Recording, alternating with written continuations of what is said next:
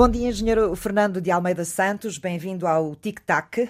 Fernando de Almeida Santos formou-se na Universidade do Minho em Engenharia Civil, depois estudou Gestão da Construção e do Património Imobiliário na Universidade do Porto, é presidente não executivo do Grupo Tabique SGPS e é bastonário da Ordem dos Engenheiros, tendo ainda assento no Conselho Económico e Social, é um dos membros do Conselho Económico e Social. Bem-vindo, muito obrigada por estar connosco. Eh, esta semana vai ser uma semana em que se vai falar muito outra vez da crise da habitação, até porque temos aí no sábado uma grande manifestação ou manifestações espalhadas por várias cidades uh, do uh, país. E em vez de falarmos aqui de todas as questões e de todos os problemas da habitação, vamos centrar-nos aqui numa coisa que é muito importante, que é a produção de casas e porquê que estamos a produzir tão poucas casas. Nós estamos a viver uh, um problema crítico que é o de acesso à habitação. Uh, qualquer pessoa hoje com um salário médio uh, só encontra casas caras, casas que não consegue pagar, ou se consegue tem de sacrificar muitas outras coisas no seu orçamento mensal para poder ter um teto. A lei da oferta e da procura que a economia nos ensinou, neste caso, temos muita procura, e temos pouca oferta. Porquê que há poucas casas em Portugal, engenheiro? Porquê que não se fazem mais casas? Antes de mais nada, bom dia. Obrigado pelo convite em nome da Ordem dos Engenheiros e, de facto, é um problema de oferta e de procura. Nós precisamos de mais habitação do que aquela que está disponível no mercado e, portanto, como a que está disponível no mercado é pouca, acaba por encarecer devido a essa procura. E até coisas com habitação com pouco valor eh, do ponto de vista do, do património construído acaba por ser imensamente caro comparativamente à Bolsa dos Portugueses, precisamente por essa falta de oferta no mercado. A Ordem dos Engenheiros tem vindo a pronunciar-se de forma recorrente sobre estas questões e, essencialmente, para dizer que, independentemente de medidas periféricas complementares que têm vindo a ser apresentadas e que algumas estão até em discussão ainda pública na, na Assembleia. O essencial é aquilo que é o, o básico e o ancestral, que é projetar, e construir. Sim. Oh. Eu fui ver os dados eh, do Instituto Nacional de Estatística, que com frequência põe cá fora informação sobre esta matéria, eh, e de acordo com o Instituto Nacional de Estatística, nos últimos 10 anos construíram-se cinco vezes menos casas do que na década anterior. Se quisermos um olhar mais alargado, e se formos ao início do século até 2020, portanto já em pandemia, os primeiros 20 anos deste século, a construção de novas casas caiu 85%. O que é que aconteceu ao setor da construção civil em Portugal? O setor da construção civil em Portugal, nestas questões da habitação, podia ter alguma promoção própria, de facto, que depois punha no mercado, mas entretanto foi-se ajustando a determinado tipo de pensões de obras públicas com o boom da construção em Portugal até mais ou menos 2005, mas depois caiu. E ao cair, caiu porque deixou Cai de... com o quê? Cai com a crise financeira? E, também, e com a falta de investimento em Portugal em obras públicas, portanto não se planeou adequadamente e uh, isto acabou por uh, ser por ciclos, ou seja, por altos e baixos. Hum, mas que... a construção civil ou o setor da construção civil não sobrevive, não consegue ter saúde se não tiver um forte investimento em obras públicas, é isso? A construção de casas não é assim tão importante neste setor? É casas o, para habitação. É o também, mas a verdade é que também não houve investimento nem público nem privado na, nas questões da habitação. Sim, e habitação... não se construiu habitação social, por exemplo. É, é, mas a engenharia civil em Portugal e a construção civil em Portugal é transversal. Ou seja, a empresa que faz, de uma maneira geral, pode haver empresas mais vocacionadas para a obra pública e outras para a habitação ou edificação, chamemos-lhe assim neste caso particular da construção, mas a verdade é que fazem um pouco de tudo. Umas uhum. mais de um lado, outras mais de outro, mas fazem um pouco de tudo. E tudo deixou de ser feito com a crise de 2007, a partir de 2007, essencialmente começou a haver muito menos investimento público e isso também diminuiu a disponibilidade do privado e, portanto, o, o, o, construtor que, ao fazer obra pública, também fazia habitação para pôr no mercado, deixou de haver procura no mercado numa fase de crise, numa fase inicial de crise e agora, com a retoma da, da economia de Portugal, Sim. começou a haver necessidade de outra vez de habitação, até porque que deixou de se construir. Para ter uma ideia, em 2000, as 20 maiores empresas, das 20 maiores empresas de Portugal, se no ranking atual das 20 estiverem 3, é ótimo. Sim, mas esse foi um dos problemas então. Desapareceram foi, muitas foi. empresas de construção civil. Outro, a iniciativa da habitação em Portugal, do ponto de vista mais massificado, estava no Estado o Estado, através dos seus organismos, fosse o governo, fossem as, as câmaras municipais ou institutos do Estado, por conta das câmaras ou do governo, promoviam habitação, com um know-how muitíssimo bem instalado. Habitação... Promoviam habitação como?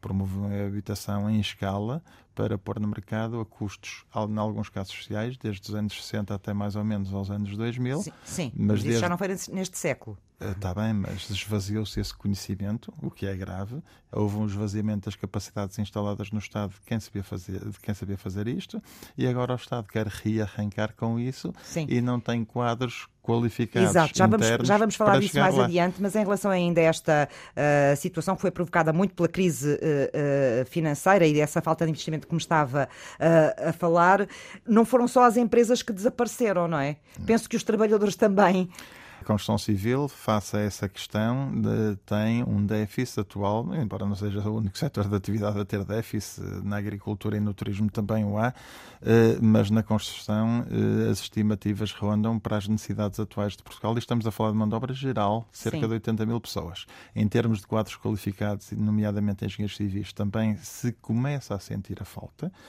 mas o pico daquilo que é um investimento, principalmente no setor da construção e obra pública, com o PRR e com o 2030, altas velocidades Sim. e etc., ainda vai ser maior. Sim. E, portanto, vai então, ser em 10, 15 anos, ficamos sem muitas empresas da construção civil, ficamos sem algum know-how, conhecimento que tínhamos, que ficou lá atrás e deixou de se usar, ficamos sem trabalhadores, ficamos sem quadros técnicos. Foi uma sangria na construção civil. E de repente a procura regressa. As pessoas voltaram a ter emprego, voltaram a ter melhores salários, a procura regressou muito mais depressa do que a oferta consegue regressar, é isso? Não, o problema é que a oferta é extremamente reduzida com esta vaga de imigração que também tem vindo para Portugal, além do investimento em eh, zonas nobres das principais cidades portuguesas por estrangeiros, também tem existido, esgotou-se o estoque, diga-se assim, de casas que existiam disponíveis no mercado entre 2005 e 2015, mais ou menos. Ninguém deu por ela. Deu-se, mas há Quem é que deu por ela? O setor imobiliário foi dando, eh, o próprio governo de alguma maneira ao pôr isto na agenda com a lei de bases da habitação e com aquilo que está a fazer e sente Isso foi agora, muito recentemente, não é? Sim, mais recentemente, mais eh, quando... Quer dizer que nós não, não monitorizamos devidamente este setor no sentido de perceber que necessidades é que vamos ter proximamente? O presidente da Associação dos Construtores, já vem, que é o engenheiro Manuel Reis Campos, já Sim. tem vindo a identificar com algum cuidado na opinião pública e nos artigos que vai fazendo esse déficit de construção de habitação em Portugal comparativamente principalmente aos anos do princípio do século. Por exemplo, o governo quer fazer a curto prazo, em três anos, 26 mil fogos para habitação, habitação social. Uh, uh, social, a custos controlados, Sim. ou acessível, ou custos acessíveis, etc. Uhum. Mas a é um verdade é que, que nós está integrado no PRR. chegamos a ter anos que fizemos, anos, um ano só, que fizemos cerca de 100 mil fogos. E, portanto, não é complicado fazer 26 mil fogos em 3 anos. Não. A questão é que os temos que pôr no terreno. O problema aqui é a capacidade que neste momento está instalada em várias questões. Disponibilidade de terrenos, terrenos do Estado que estão em determinado tipo de ministérios e não os consegue colocar, disponibilidade de iniciativa, no fundo, faça-se por aqui e arrancar com este assunto o quanto antes. Dinheiro há. Falta e há esse... gente para trabalhar e para fazer essas casas todas? E há empresas de construção civil prontas para eh, abdicarem de outras uh, obras para fazerem essa? Tem eu queria haver. pegar nessa questão eu um bocadinho mais ah, adiante. Ah, eu digo uh, que há. Não tenho problemas em dizer portanto, que há. já percebemos um bocadinho o diagnóstico, do que é que está para trás, o que é que podemos fazer agora. Naquilo que diz respeito, concretamente, à construção civil, como é que se aumenta a capacidade do país de construir casas? Uh, há aqui uma questão que é a agilização dos licenciamentos na construção. Isso é imperativo, porque estar dois, três anos um investidor à espera de um licenciamento de um imóvel bloqueado em qualquer Câmara Municipal do país, há qualquer coisa neste país que não está a uhum. funcionar. Uhum. Portanto, isto pode estimular uh, o tecido empresarial. Nós não civil. podemos estar a ter prazos administrativos superiores aos prazos de execução. Sim. É impossível. Começa por aqui. Esta é a primeira grande questão. A... Não, não, não, não vá à segunda já, mas não se esqueça dela. Queria só colocar aí uma questão no meio. E as autarquias terão capacidade já técnica, digital, etc., para reagir uh, de uma forma positiva a, este, a esta exigência que temos nesta altura? Têm a obrigação de a ter. É? E se não a têm, as grandes, as grandes autarquias têm.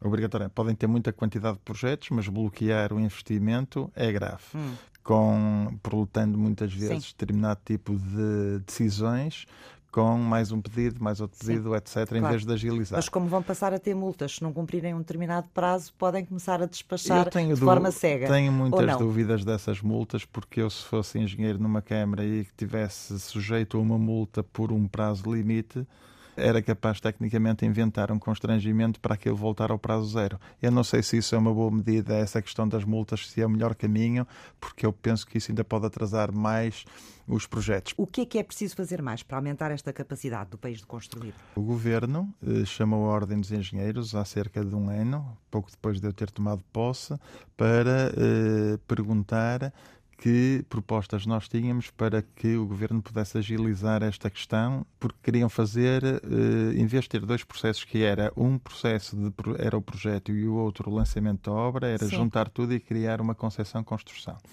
nós eh, apontamos quais eram as componentes que havia que ter cuidado numa legislação excepcional só para o PRR relativamente à habitação. A maior parte das propostas da Ordem dos Engenheiros, à exceção dos custos ou da engenharia de custos, foram incorporadas, portanto, houve esse atendimento, mas isto já, eh, essa legislação da concessão construção excepcional já saiu há quase um ano, Sim. mas no terreno ainda não há grandes reflexos disso. Portanto, neste momento que é preciso... E não há porquê?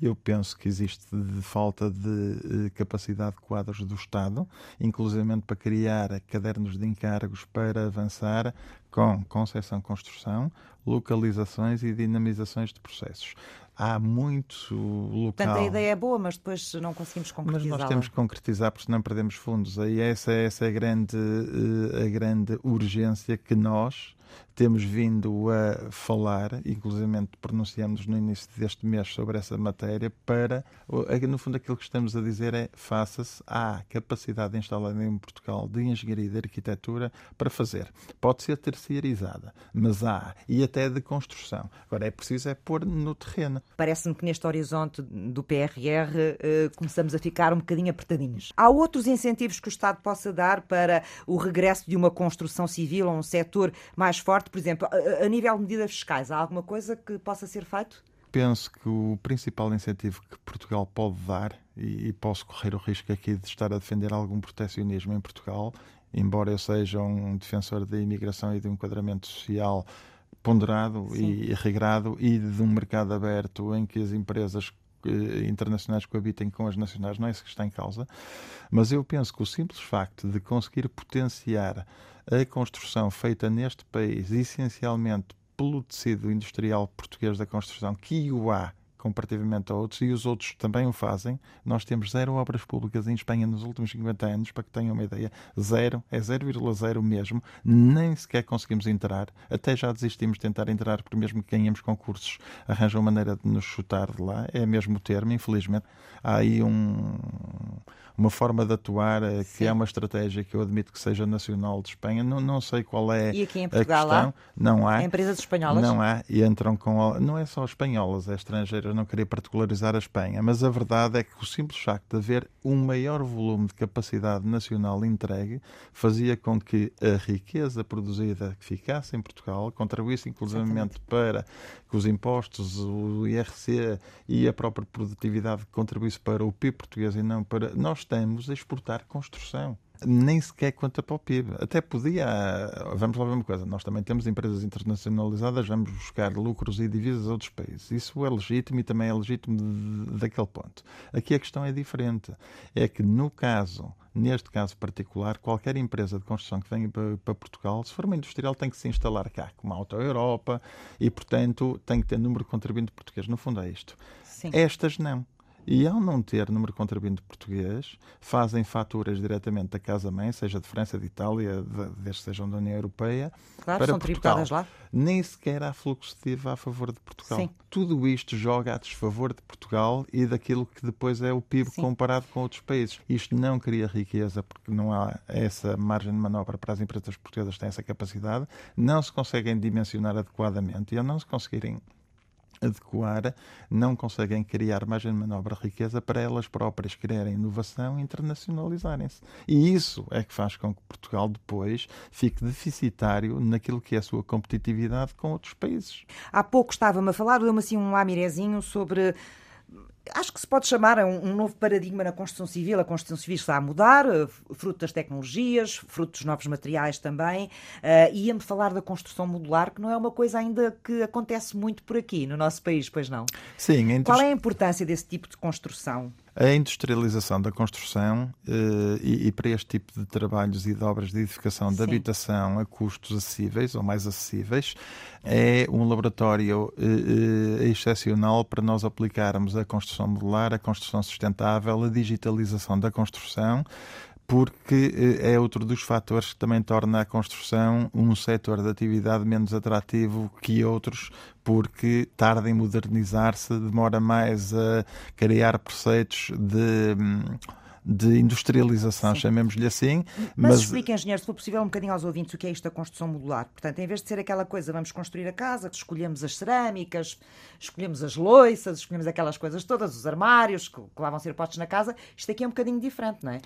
Temos, por exemplo, casas de banho que são que estão prontas a colocar tipo, tipo, módulo, tipo Lego, é isso? Sim, há de tudo. Desde que a construção seja pronta a habitar em, em custos acessíveis, vamos imaginar, nós temos que fazer a construção em betão, em aço, nos materiais principais, os esqueletos, chamemos-lhe assim. Esse pode ter dimensões de pré-fabricação que permitem depois, de forma uniformizada, criar industrialização das partes, ou seja, não é feito in situ, é, é feito em fábrica, é levado para o local para montar, tipo Legos, Sim. por exemplo, e depois, mesmo as casas de banho vêm pré-fabricadas para encaixar num local já pré-formatado e planeado em desenho, para encaixar as cozinhas também, os armários também, vem tudo pré-formatado. Isso chama-se modular a construção. Sim. Bom, Torna a construção mais rápida, mais limpa e mais barata. Mais barata. Mais limpa também. E, sim, Portanto, tem e, essa questão da e com menos mão de obra pelo menos no local. Há a industrialização da construção, mas no local há menos mão de obra e acelera os prazos, é mais fácil planear isso.